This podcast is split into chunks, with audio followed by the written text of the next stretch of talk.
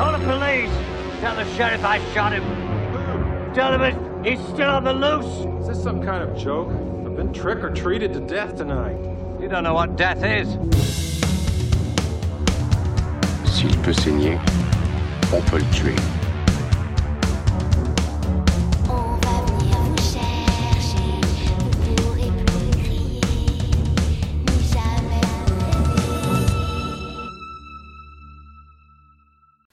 Bonjour à tous et à toutes et bienvenue dans la table de l'horreur. Aujourd'hui on se retrouve pour l'émission de novembre et écoutez, je suis très content de faire cette émission parce que pour une fois, il n'y a que, que, que des bons films. Là je suis très très très très content. Alors attendez, je vais vous faire le programme parce que euh, je suis pressé en fait, je suis pressé. On va commencer par, euh, par, par mon marathon horreur que j'ai fait le, pour Halloween ce 31 octobre parce que du coup j'ai enregistré le podcast avant la soirée d'Halloween. Donc je vais vous dire ce que j'ai regardé pour Halloween, qui s'est un peu étalé sur deux jours, hein, je ne vais, pas- vais pas vous mentir. Et ensuite, nous allons parler de Détour mortel, le tout premier, je me suis revu Détour mortel. Ensuite, on va parler de Saw 10, et je suis très content de vous parler Saw, donc je vais faire une petite aparté où je vais parler de mon rapport avec la saga Saw, comme j'ai fait un peu avec Evil Dead et, et Scream. Et nous allons finir par un, par un film qui m'a surpris. Voilà. Euh, le film s'appelle Why Don't You Play in Hell? Et j'en dis pas plus. C'était, c'est ma surprise de ce mois-ci. Franchement, j'étais sur le cul quand j'ai regardé ce film. Est-ce que vous êtes prêts pour ce beau programme? On commence tout de suite avec mon marathon d'horreur composé de six films. Ouais, j'ai regardé six films pour Halloween. Allez, tout de suite on commence avec le premier film, Mad God.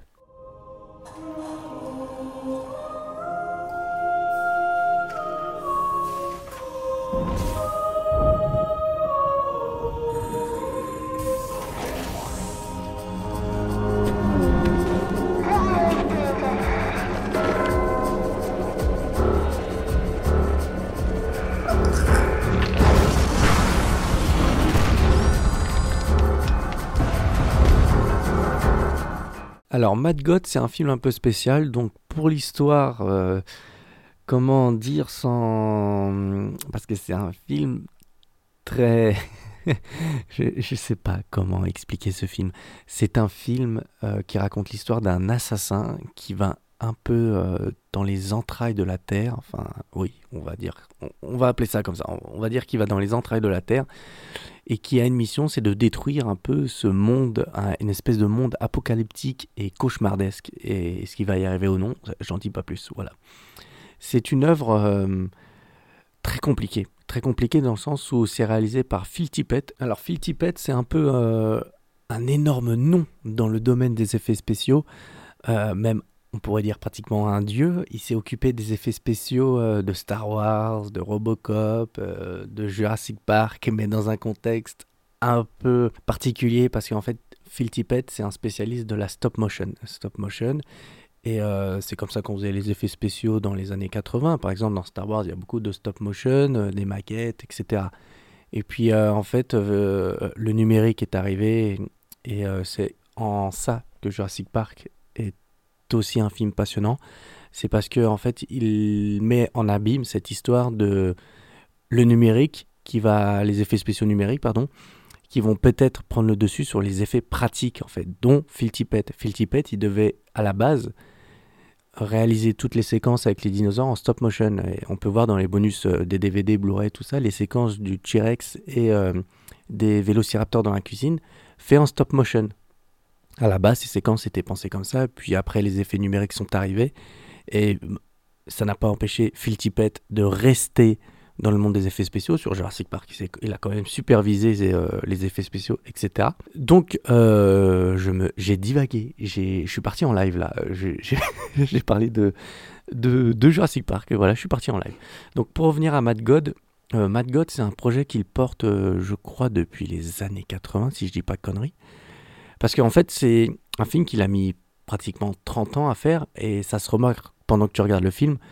Tu as des moments réalisés en pellicule, d'autres en numérique et tu vois que des fois c'est la stop motion mais de la vieille stop motion et après de la récente. En gros, c'est un film un peu malade mais euh, ça, ça correspond parfaitement à l'ADN du film en fait. C'est un film malade.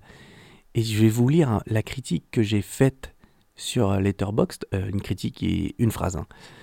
Pour moi, Mad God, c'est une impressionnante plongée dans les enfers à la beauté macabre, hallucinante et ensorcelante.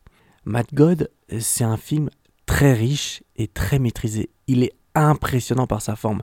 Je crois que j'ai jamais été aussi impressionné par un film en stop motion depuis euh, depuis euh, Fantastic Mr. Fox. Même pour moi, c'est ça déglingue tout ce que j'ai pu voir en stop motion. En fait, c'est un film qui regorge d'idées visuelles et de techniques à chaque millimètre de chaque plan.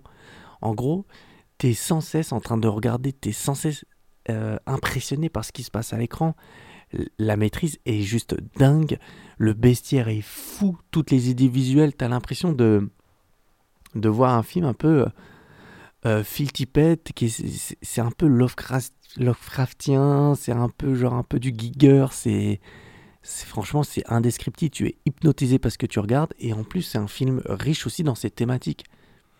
Tu sens que c'est un film qui a pas une histoire claire, qui a pas un personnage clair, ça pas euh, t'as pas trop de lignes de dialogue et euh, c'est un film qui fait un constat, qui fait un constat un peu euh, dur sur le monde actuel. Il le fait de manière très comment dire imagée en fait. C'est de la mise pas de la mise en habit mais de la métaphore etc c'est très sale c'est très violent c'est très percutant. Commencer une soirée Halloween par ce film c'est putain c'est mettre la barre très haut. Donc euh, je vous conseille vivement de voir Mad God. Euh, c'est très spécial encore une fois c'est pas très accessible. Euh, je peux comprendre que tu peux être dégoûté de ce film là c'est c'est voilà, mais je trouve ça impressionnant. Genre, pourquoi on fait pas plus de films en stop motion? Merde, c'est c'est dingue. Voilà. Donc euh, je vous laisse vous faire euh, votre propre avis, mais moi c'est un sans faute. C'est monstrueux. C'est un film monstrueux dans tous les sens du terme. On passe au film suivant et le film suivant, messieurs dames. Comment on peut passer une soirée d'Halloween sans regarder un Halloween? Et cette année, ça tombait bien parce que je venais juste de recevoir le Blu-ray 4K de Halloween 20 ans après que je n'ai pas vu depuis très très très longtemps. La dernière fois que je l'ai vu, je crois que j'étais au collège. Donc ça remonte. hein. C'est parti pour Halloween 20 ans après. Île de Californie. Comme tous les ans, tout le monde se prépare à fêter Halloween. Pas de beuverie, pas de drogue. Je ne plaisante pas. Et pour Halloween, chacun a droit à une petite frayeur. Je ne suis pas la femme que tu crois. J'ai changé de nom quand j'ai commencé à me cacher. C'est terrible. Enlève ton pull. Mon frère a tué ma sœur. Il a fait ça comment Avec un énorme couteau de cuisine. Quand le passé remonte à la surface, la plaisanterie peut tourner au cauchemar.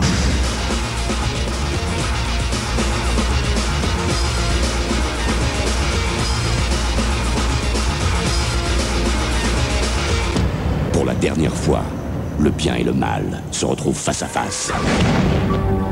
Halloween, 20 ans après. La terreur ne prend jamais de vacances. J'ai déjà eu ma part. Alors, Halloween 20 ans après, c'est un film que j'avais regardé donc au collège et j'en gardais un souvenir euh, plutôt pas mal. euh, genre, c'était pas déplaisant, surtout après les Halloween 4, 5, 6, euh, que franchement, euh, c'est pas catastrophique comme les vendredis 13, mais bon, voilà quoi, c'est. Ça vole pas haut. Et euh, Halloween 20 ans après, du coup, c'est le septième volet de la franchise et c'était un film qui avait décidé d'être une suite directe à Halloween 2. Quand je l'ai regardé à l'époque, du coup, j'avais passé un bon moment. euh, mais euh, c'est toujours le cas. Du coup, je l'ai revu. Et j'ai toujours passé un bon moment. Je, je m'ennuie pas devant ce Halloween. Je le trouve sympa et tout ça. Mais par contre, il y a un truc qui m'énerve. C'est euh, tu remarques à quel point les gens, enfin les réalisateurs qui ont suivi John Carpenter, n'arrivent pas à bien mettre en image Michael Myers. Il y en a peu qui arrivent à mettre en scène Michael Myers, à le rendre effrayant. Et quand je vois Halloween 20 ans après, je suis obligé de faire un effort dans ma tête pour me dire que le personnage que je vois à l'écran est Michael Myers. J'ai toujours cette impression de, de voir un cosplay et esthétiquement, genre, tu sens que c'est pas le même masque. euh, le, le, le Michael Myers, c'est très réussi dans certains plans, mais dans la quasi majorité des plans, ah, ça fait bizarre, on dirait vraiment un cosplay. Et je parle même pas de, du masque numérique qu'ils ont dû faire parce que le masque de base était tellement dégueulasse qu'ils ont obligé de le refaire en numérique sur certains plans. Mais euh, c'est le gros point noir du film pour moi. Pour ça, c'est peut-être pour ça que genre euh, j'arrive pas à l'apprécier comme beaucoup l'apprécient. En fait, c'est un film qui est très apprécié. J'ai l'impression, euh, oula, je dis beaucoup trop de fois la syllabe P. Bref. Et euh, moi, je l'aime bien, eh, mais j'arrive pas à l'adorer parce que à cause de ce problème-là, genre Michael Myers me fait pas peur dans ce film-là. Je sens pas une menace. Et euh, pour moi, c'est Jamie Lee Curtis qui, qui porte le film, qui me fait aller jusqu'au bout. Même les, les autres personnages sont plutôt cool. Mais euh, ouais, euh, je sais pas, Michael Myers, je... Ah, tu sens pas la menace, et ça, ça... Enfin, si, tu sens la menace, mais visuellement, hein, ça matche pas, t'arrives pas à le rendre terrifiant. euh, Il y a quelques petits moments ridicules et tout ça, mais... Voilà. Ça reste quand même bien supérieur aux, autres Halloween, euh, 4, 5, 6. Mais pour moi, c'est... C'est pas à la hauteur euh, du 2, et je, je me rends compte que j'ai même pas raconté ce qui se passe dans ce Halloween 20 ans après. En même temps, tout est dans le titre. hein. C'est euh, le personnage de Laurie Strode 20 ans après euh, la nuit d'Halloween, euh, donc euh, dans Halloween 1 et 2. C'est 20 ans après, elle a un enfant, elle est directrice ou prof? Je crois qu'elle est juste prof dans une espèce d'internat. Internat? Oh, Je sais même plus comment on dit, bref. Et en gros, euh, il y a un voyage scolaire, mais elle, reste à l'école, et il y a son fils aussi avec quelques autres étudiants et tout ça. Mais il y a Michael Myers qui retrouve Laurie Strode et qui veut foutre son sbeul et tuer tout le monde. Mais va-t-il y, arriver? On ne sait pas. Laurie a envie d'en découdre. Euh, Qu'est-ce que je, peux rien dire d'autre hein. Franchement, c'est un film un peu inoffensif. euh, voilà, c'est un, plaisir. C'est un plaisir coupable pour moi. Je préfère revoir les Halloween de David Gordon Green que ce Halloween 20 ans après, mais bon, je vais pas le bouder. J'étais content. La remasterisation en 4K était, était vraiment belle, euh, de belles couleurs, etc. Un bon mixage sonore aussi, il faut savoir. J'aime bien la musique dans ces films. De toute façon, c'est très rare de louper euh, les musiques d'Halloween. Voilà. On passe au film suivant. J'ai pas grand chose à dire. Le film suivant, j'étais très heureux de le revoir. On passe tout de suite à Massacre à la tronçonneuse. Le chef-d'œuvre de l'horreur et de l'épouvante, Massacre à la tronçonneuse.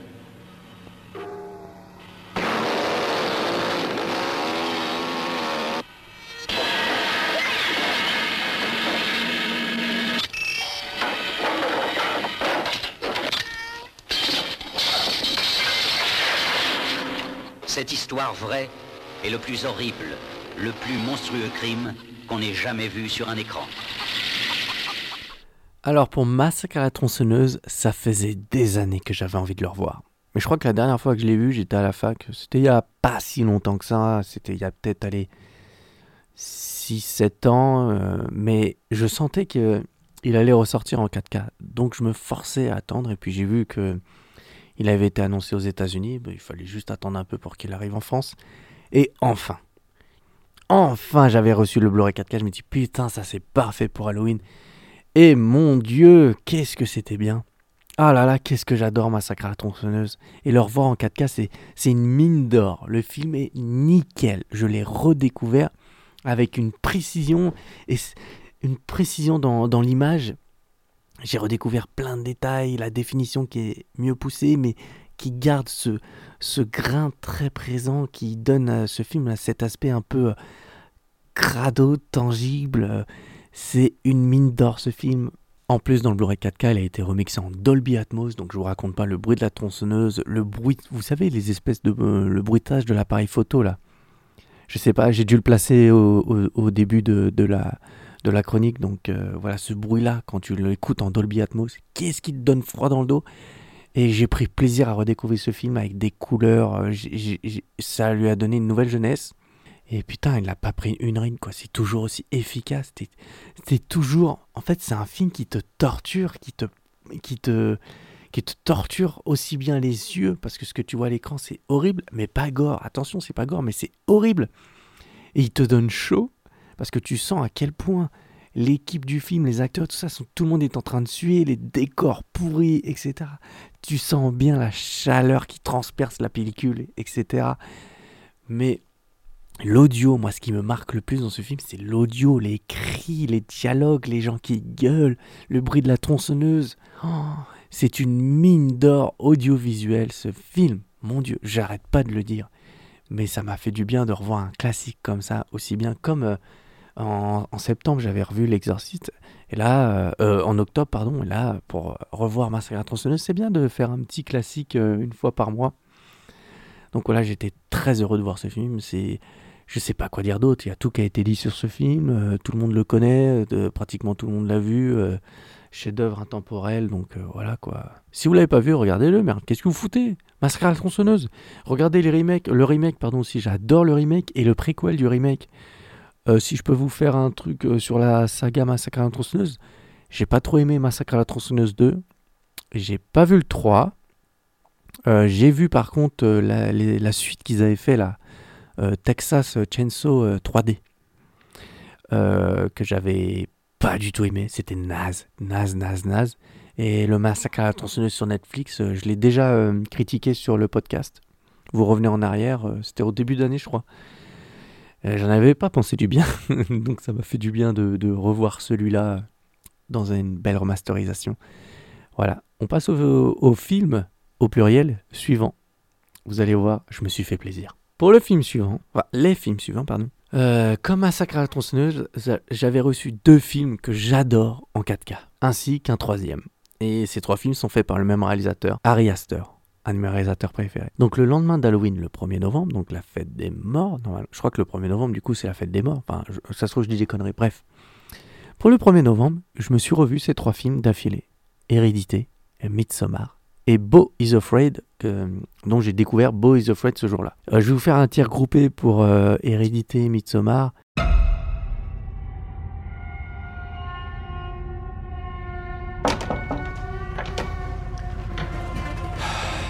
Allez, Peter. Habille-toi.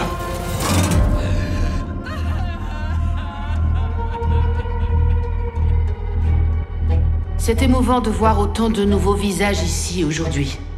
Je suis sûre que ma mère aurait été très touchée et probablement un peu étonnée. Ma mère était une femme très secrète et réservée.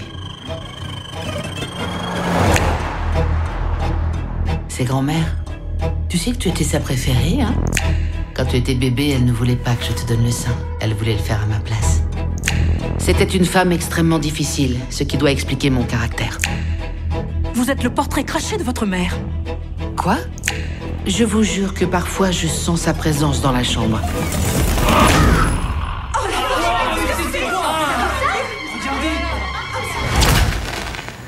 Elle est toujours là.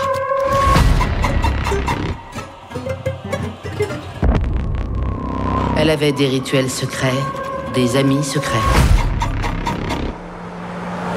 Qui va s'occuper de moi? Tu penses que je ne vais pas m'occuper de toi? Mais quand tu seras morte.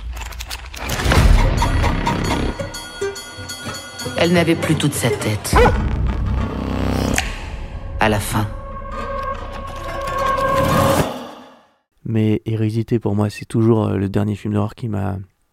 Mon, dernier film d'horreur préféré, tout court. C'est, c'est, un chef-d'œuvre. J'ai pas peur de le dire. Hérédité, c'est un chef-d'œuvre. J'ai, toujours aussi terrifié par ce film. J'ai encore vu des micro-détails que j'avais pas remarqués, mais. Putain, euh, déjà le film est magnifique, donc euh, j'arrête pas de le dire là, mais le revoir en 4K sur un bel écran, etc., c'est. Une- une chance, voilà, une chance immense. Et mais le film est millimétré, tous les détails, le film est maîtrisé de A à Z. C'est ça qui m'impressionne. Tout est maîtrisé. C'est impressionnant. Et comme, bah, je peux dire les, exactement les mêmes choses pour Midsommar. Je t'avais dit que je voulais aller à ce festival en Suède. Non, t'as dit que ce serait cool d'y aller.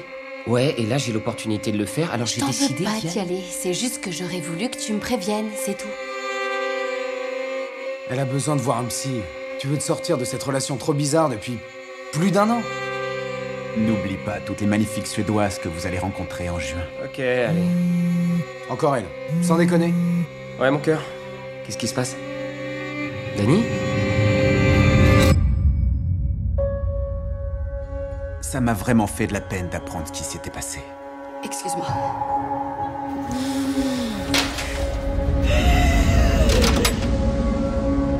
J'ai proposé à Danny de venir en Suède. Vous savez ce qu'elle vient d'endurer.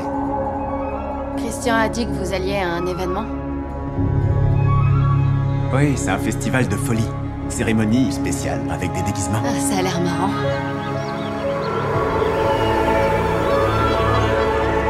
Hallucinant. Bienvenue et joyeux Midsommar Skål Il est quelle heure? 21h. C'est pas normal, le ciel est bleu. C'est comme ça ici à 21h.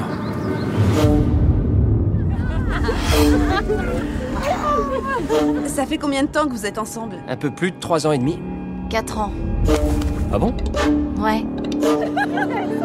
T'en penses quoi? On dirait un autre monde. C'est le grand jour demain. Ça fout la trouille. C'est quoi? Ça a des propriétés spéciales. Qu'est-ce qui se passe en moi? Faut juste qu'on s'habitue. Je veux pas m'habituer, je veux foutre le camp. Mais c'est hors de question. Qu'est-ce qui se passe? Pourquoi tu nous as proposé de venir? Tu savais. C'est pour ça que tu te sens coupable. On ne le fait que tous les 90 ans.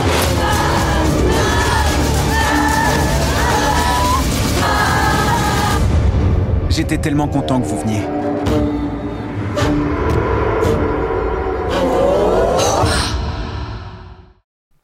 Midsommar, c'est maîtrisé de A à Z. C'est un film qui te place dans une ambiance. Du coup, là, c'était la version cinéma que j'ai revue. Du coup, sans la scène que j'aime pas, là, qui se passe la nuit. Mais euh, je remarque que j'avais déjà remarqué ça à, à l'époque, à l'époque il n'y a pas si longtemps, mais Midsommar et, et Hérédité, en fait, c'est pas mal d'œuvres. Enfin, c'est deux œuvres qui se complètent, je trouve, les voir d'affilée. C'est pas con, en fait. Tu retrouves des thématiques euh, qui se ressemblent, genre la thématique du deuil, de la famille, etc. L'attachement aux autres. euh. Donc, c'est des trucs que tu retrouves. Et c'est deux œuvres qui se complètent, mais euh, de manière brillante et tu ressens beaucoup la patte de Harry Astor en fait. hein. Rien qu'en deux films, tu vois l'univers du gars, tu vois sa vision, donc c'est impressionnant. Donc Harry Astor pour moi c'est vraiment le, big boss de l'horreur actuelle.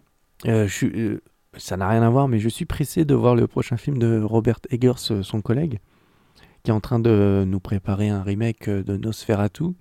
Et en gros, ces deux personnes-là qui sont sous la houlette de, de A24, donc A24. Euh, franchement, c'est, je peux aller voir leur film les yeux fermés. Donc, on en vient au film de Harry Astor, le dernier que j'avais pas pu voir au cinéma cette année, que j'ai vu, s'appelle Boys Afraid avec euh, Joachim Phoenix, ou Joachim, je sais pas comment on dit, mais moi je veux dire Joachim. I'm visiting my mother tomorrow.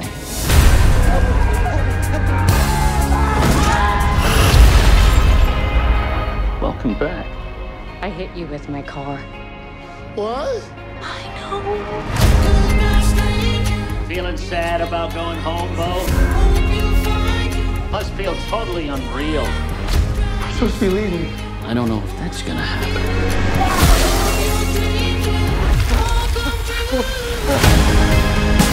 You will walk many miles. Your adventures will continue for years. Sweet devotion, it's not for me. Just give me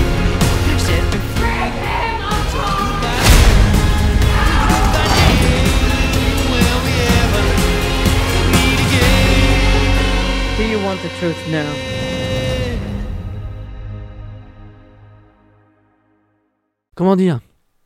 C'est un film de 3 heures qui raconte la vie de Beau. Un mec qui s'appelle Beau. Un mec euh, très spécial qui a peur, qui n'a pas confiance en lui. Et comment dire euh, Beau is afraid, je pense qu'il faut que je lui laisse du temps.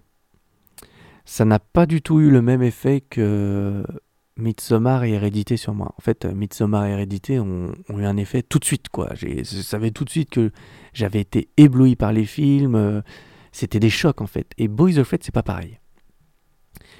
Boys Afraid, je l'ai regardé. Il y a eu des longueurs, parce que le film dure 3 heures, mais j'ai l'impression que un visionnage, c'est pas assez. En fait, j'ai l'impression que le film est trop riche pour le voir d'un coup. Il y a trop de choses qui se passent dans Boys of Red. Il y a trop de mélange de styles. Tu te prends trop d'informations dans la tête. Tu te prends. Il y a trop de thématiques. Pas trop, mais il y a beaucoup de thématiques. Il se passe beaucoup de choses un peu what the fuck. Et euh, en fait, c'est un film, je pense qu'il faut lui laisser du temps. Il faut le travailler avec le temps. Et, euh, mais tu sens que tu as, assisté à quelque chose de spécial. Boys of Red, c'est un, un film qui, qui, qui, qui m'interroge en fait.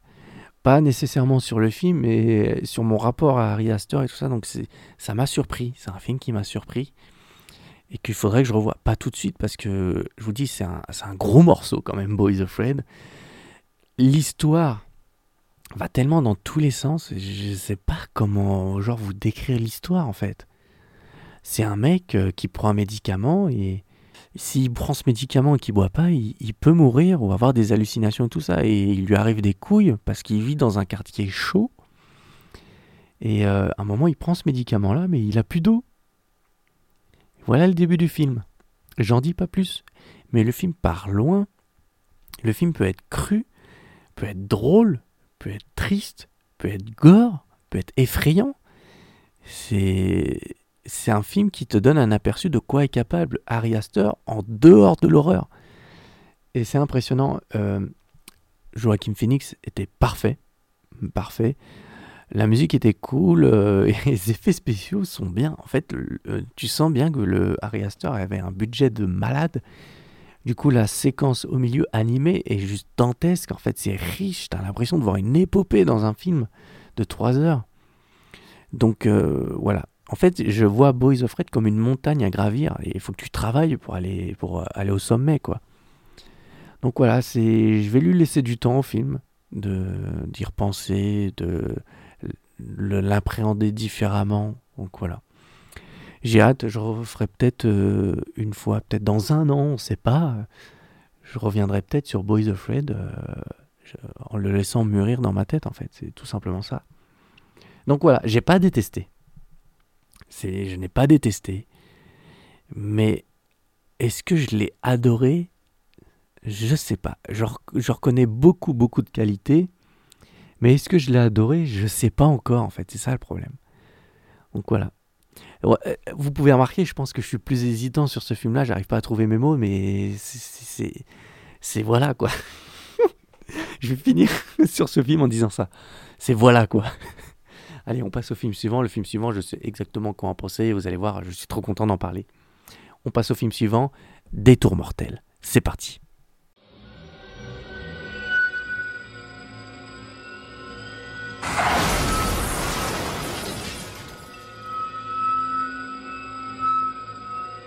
Ça va, vous avez rien? Je suis vraiment désolé. Ouais.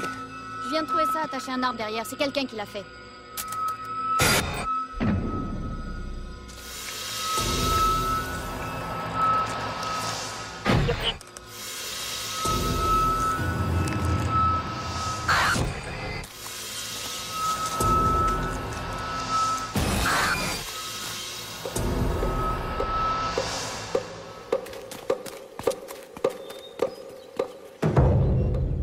Y'a quelqu'un?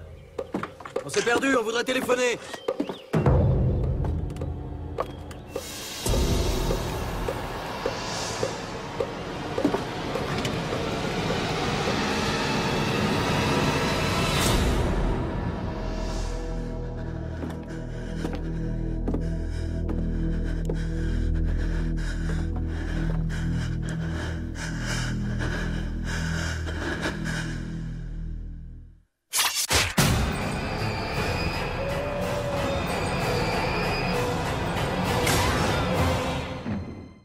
Nous allons donc parler de Détour mortel qui a été réalisé par Rob Schmidt, je ne sais pas si je dis bien son nom, euh, en 2003.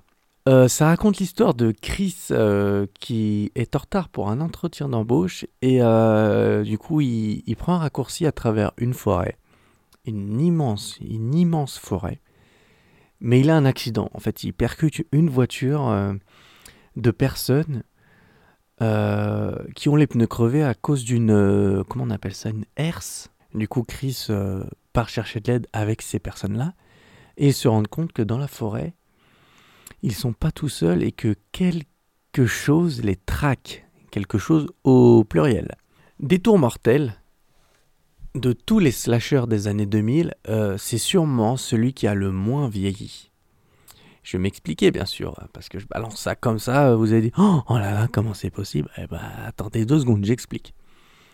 Euh, en fait, c'est un film qui il possède un certain charme euh, euh, parce qu'il il se veut pas original, mais il reste très efficace et très divertissant surtout. Et ça passe aussi par les antagonistes, parce que les antagonistes sont très réussis et ils sont charismatiques. Et, la preuve en est, euh, il y a eu combien de films après? Je crois qu'il y en a eu 5 ou 6. Ils ont même fait un reboot euh, l'année dernière qui a l'air pas mal, que j'ai pas vu, qu'il faut que je regarde. Il s'appelle euh, Détour mortel. euh, euh, pas de non, pas dévotion, ça c'est l'exorcisme. euh, Fondation, voilà. Les antagonistes, enfin les méchants, ils sont charismatiques parce que les maquillages et les effets pratiques euh, ont été réalisés par euh, Stan Winston. Qui est Stan Winston, vous dirais Je vais vous dire tout simplement, c'est le mec qui s'occupe des animatroniques. euh, c'est le mec qui a construit les dinosaures de Jurassic Park, voilà, le T-Rex, euh, le vélo- les vélociraptors, euh, tout ça, le Triceratops, le- les animatroniques, tout ça, c'est lui. Voilà, le Predator, c'est lui. Bref, du coup, il s'est occupé de ce film-là. Enfin, son équipe s'est occupée de ce film-là. Donc, comment vous dire que ça rajoute quand même du production value au film? Parce que c'est pas un, simple film avec des effets pratiques dégueulasses à la vendredi 13 et tout ça. Non, non, non. Enfin, dégueulasse. Il y a quand même Tom Savini qui a bossé sur des vendredis 13, donc euh, je vais retirer ce que j'ai dit. Bref, donc voilà. Donc, euh, c'est un gage, de qualité pour le film. Et parfois, en fait, ces effets pratiques, ils sont mélangés à des effets numériques qui sont faits avec classe et parcimonie, même si des fois, mais après, c'est peut-être à cause de ça que le film accuse euh, son âge, parce qu'il y a des fois, les fonds verts, ça se voit beaucoup.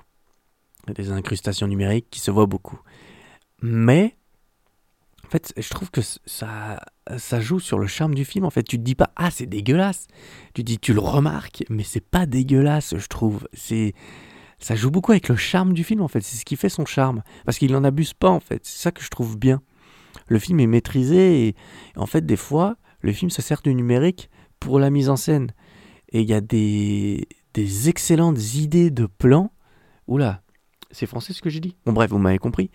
Euh, par exemple, euh, des fois euh, il y a un moment le réalisateur il fait un plan à la Michael Bay. Vous savez quand Michael Bay il fait ces, ces espèces de travelling circulaire où il passe dans le décor et tout ça, bah là t'as ça t'as un plan qui, qui, qui, qui tourne autour d'une pièce et après qui va dans la serrure d'une porte.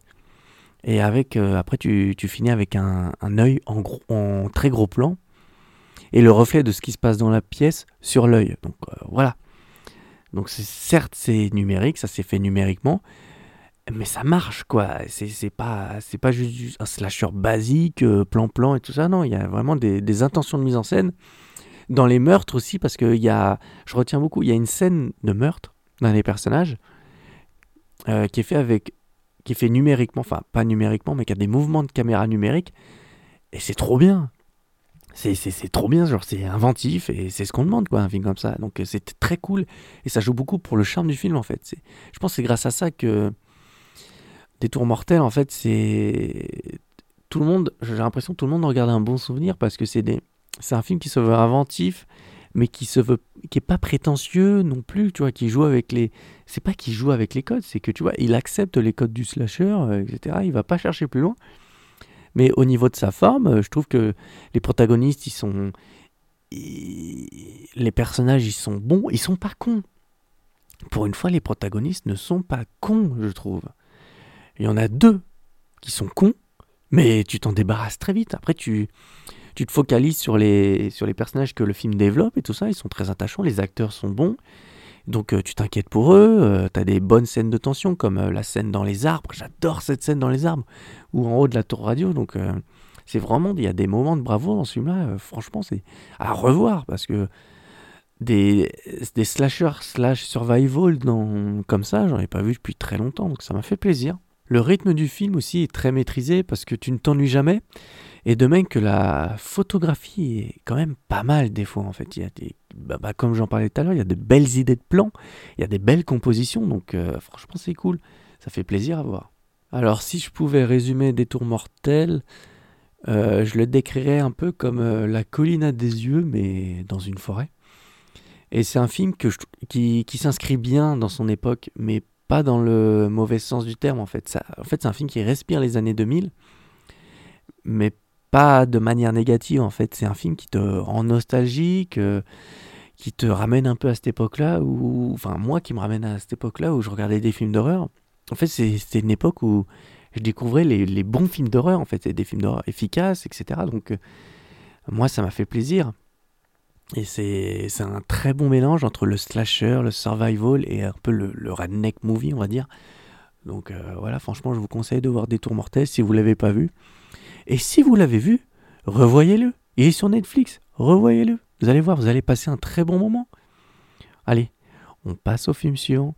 Et enfin, on va encore faire un tir groupé pour le film suivant. On va parler d'une saga en particulier. Vous allez voir une saga qui me tient à cœur. On va parler de Sodis. C'est parti. Votre cancer continue de se propager. Je, je crains qu'on ne puisse plus rien faire. Il y a une personne qui pourrait peut-être vous aider. Notre programme se fait en deux temps. Il est administré dans la banlieue de Mexico. Les résultats sont stupéfiants. Elle m'a sauvé la vie.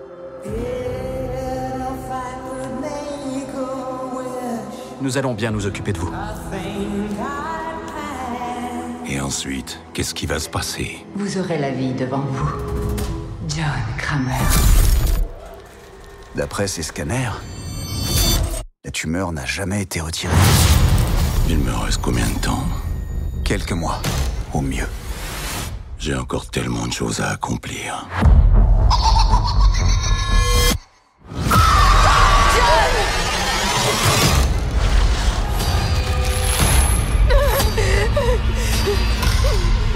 Je ferai ce que vous voulez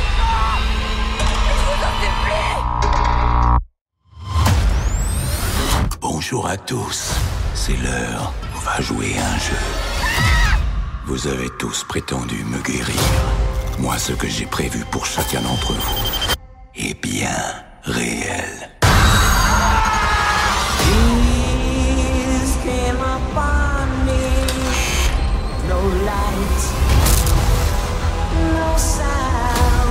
La seule chose que je n'ai pas prévue, c'est votre anesthésie. Mais croyez-moi, vous allez vouloir rester conscient.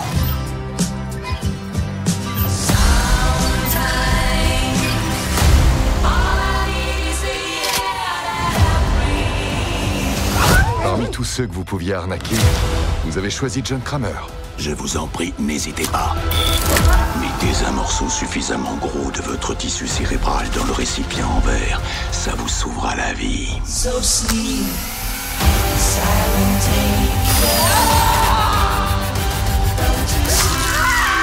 Il ne s'agit pas d'un châtiment, c'est une renaissance.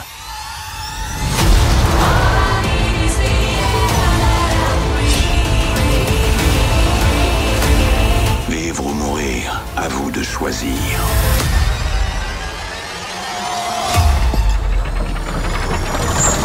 Je vais vite fait vous lire la critique que j'ai fait sur Letterboxd de, de Sodis.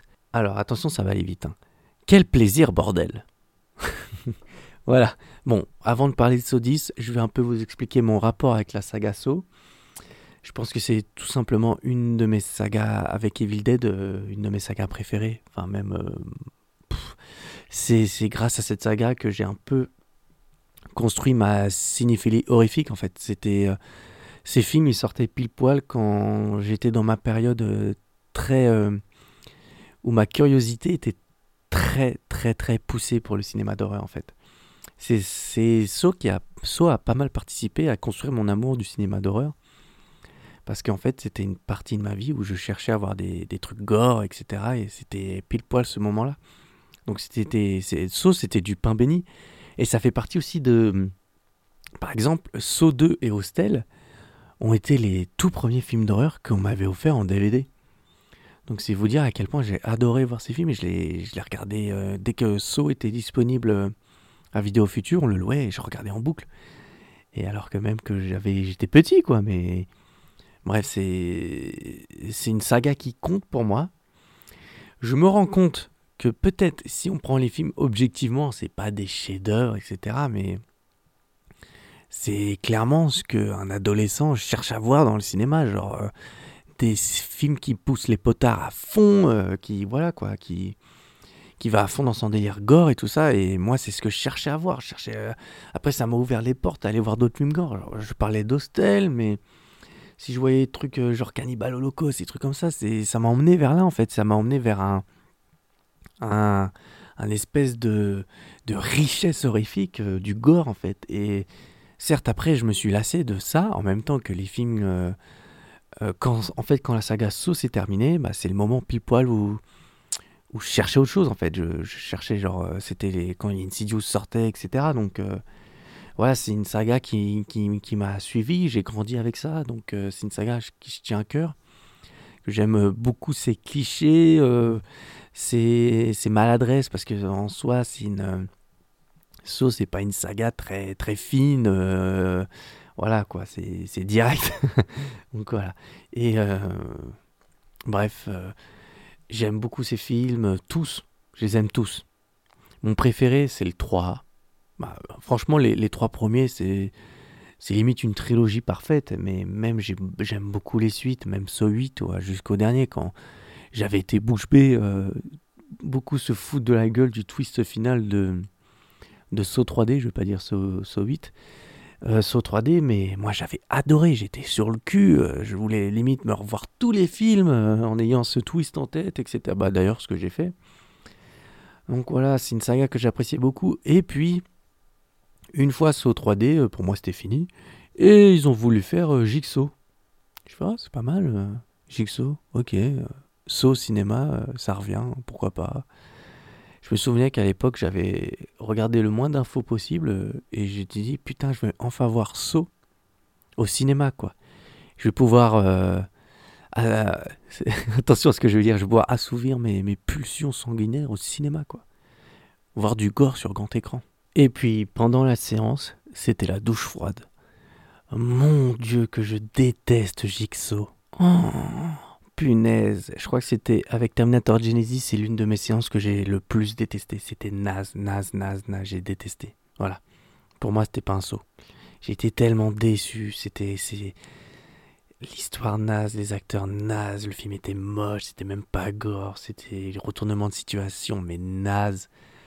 Pff, on t'a foutu Tobin Bell, euh, qui, par contre, Tobin Bell, l'interprète de, de John Kramer, donc euh, Jigsaw. Ils t'ont foutu ça à la va-vite avec un twist mais naze, euh, qui pique, qui, vole des idées des, autres films sauts. Bref, c'était vraiment nul.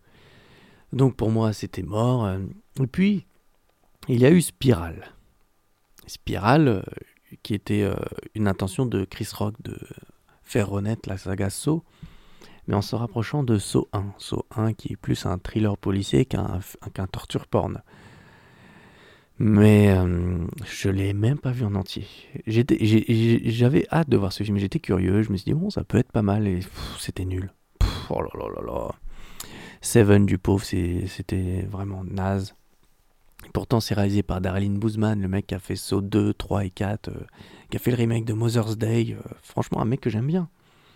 Mais Spiral, euh, ouais je l'ai même pas fini tout simplement. C'est vous dire à quel point j'ai détesté. Et puis il y a eu Saw 10 là qui est sorti cette année. Donc je suis allé voir au cinéma, me disant euh, si ça se trouve ça va être pareil.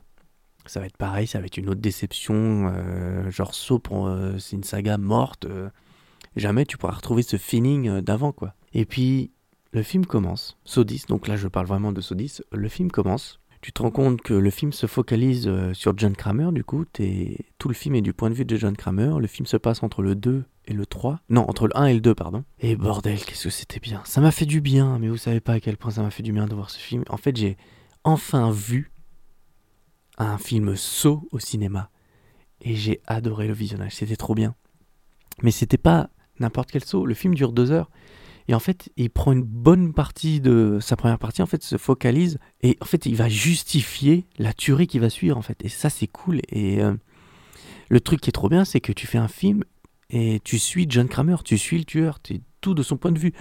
Je sais que ça peut paraître maladroit, car tu vas rendre attachant un personnage qui est une, quand même un psychopathe. Parce que l'argument de oui, non, c'est pas moi qui les tue, c'est eux qui, qui choisissent de vivre au vert, bon, tu participes quand même à ce qu'ils se coupent des jambes, euh, ils se coupent des bouts de cerveau et tout ça, mais bref, c'est un autre débat. Mais ça m'a paru bien parce que c'est un personnage quand même fort, charismatique et tout ça. Tobin Bell qui a pas pris, euh, qui a un peu vieilli, mais son charisme est toujours présent. euh, il maîtrise toujours autant le, personnage, donc c'était c'était surprenant et j'ai adoré les deux heures qui ont suivi. Aussi bien la partie, euh, tout le début de partie qui justifie la deuxième partie, donc euh, plus gore. euh, franchement, le film il va à fond. ça m'a fait du bien. J'ai enfin vu un saut au cinéma. Et franchement, pour ça, je dis merci. En plus, c'est réalisé par Kevin euh, Gruttert. Grut- Gruttert. Oh, bref, c'était le monteur des sauts et c'est celui qui avait réalisé Saut 5. Non. Non, Kevin Grutter, c'est celui qui a réalisé Saut 6 et... Non, 6 et 7, voilà. C'est c'est David Hackle qui a fait euh, Saut 5. Bref.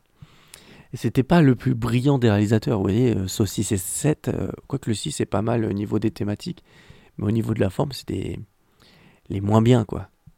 Sauf que là, franchement, pour le 7, euh, pour le 10, pardon, euh, franchement, il s'est super bien débrouillé, le film se suit, se tient, il reprend un peu les manies des anciens sauts à faire un peu des trucs euh, épileptiques, le montage hyper vite, euh, quand t'as les effets gore avec la musique euh, hyper forte et tout ça, mais je sais qu'il y a des gens qui peuvent pas aimer. Moi, j'ai adoré. Putain, ça m'a rappelé les, bonnes années de, mon adolescence quand je regardais ça. Donc, euh, c'est un film qui m'a eu. Voilà. C'est un film qui m'a eu par ma nostalgie. Donc, on reproche beaucoup au cinéma actuel de pas être original et tout ça, mais pour 10, je fais une exception, ça m'a fait du bien. Donc, euh, voilà. C'est un film à voir si vous avez adoré les anciens. Donc, euh, en plus, euh, c'était cool, la séance de cinéma était cool. euh, les gens réagissaient au piège, ils rigolaient et tout ça. C'était une séance bon enfant. Donc, franchement, c'était une très bonne, un très bon, ça va créer un bon souvenir, quoi. J'étais content. Donc voilà, le prochain film, c'est Why Don't You Play in Hell?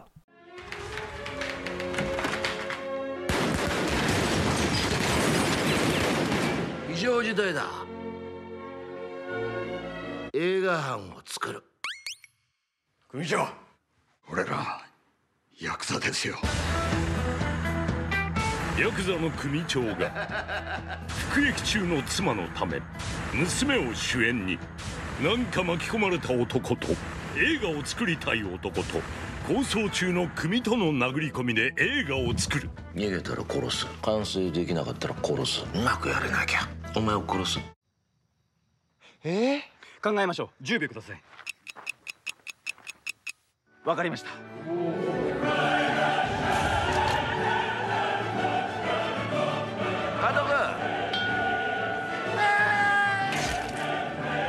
お別れのキッスよ。早く映画見たいわ。最高の映画。作ろうじゃねえか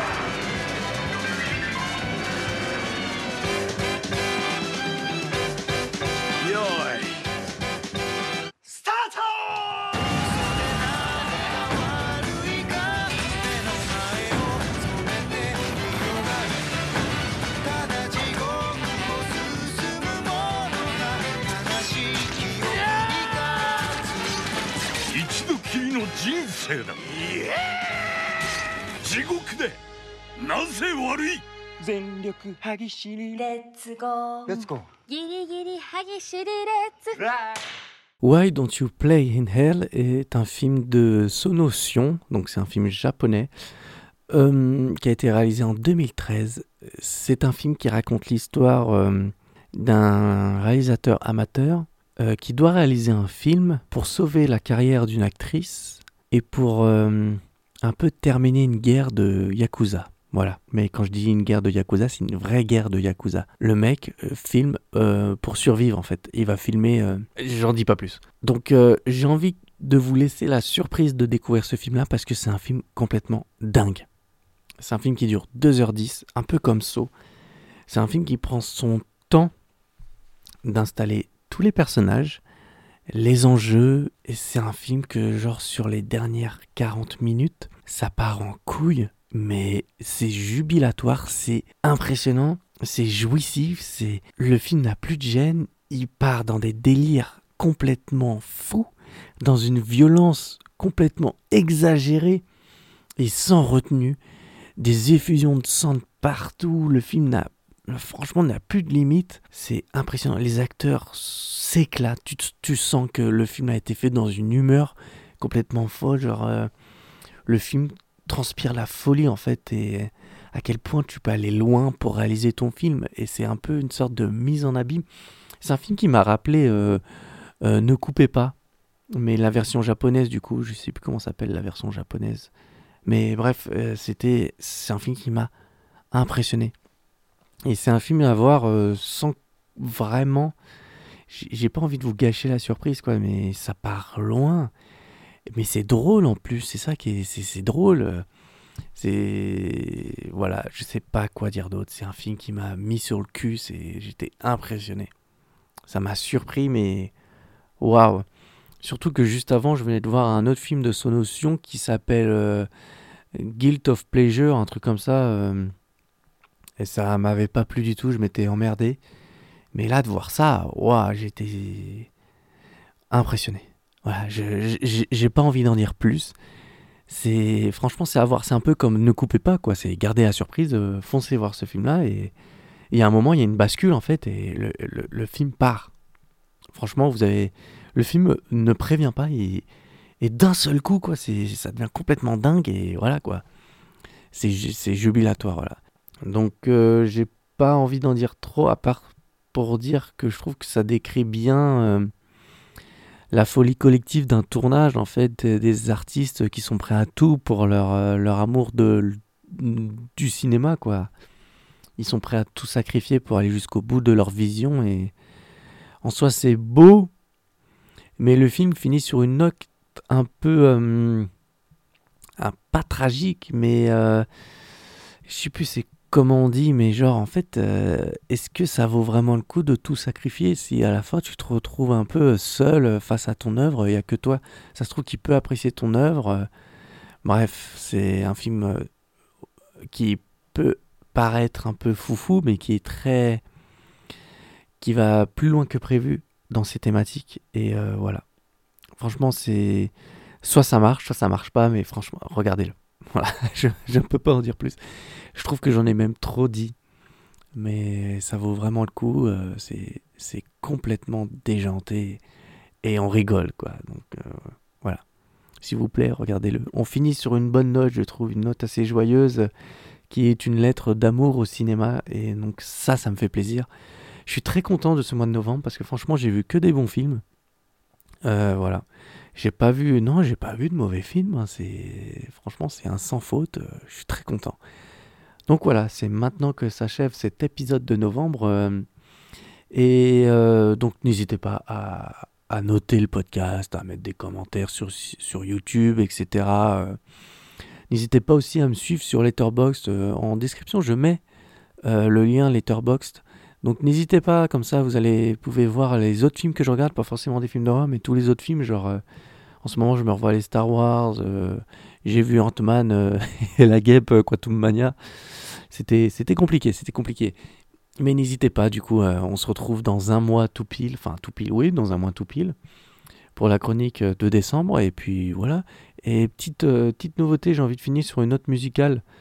Donc, euh, à chaque fin de podcast, au lieu de finir sur la, la musique du générique, en fait, j'ai envie de prendre une musique de film comme ça. Et puis, aujourd'hui, on va finir sur une musique de Nope euh, qui est euh, Hero Falls de Michael Abels. Donc, je vous laisse avec ça. Et on se voit le mois prochain. Ciao!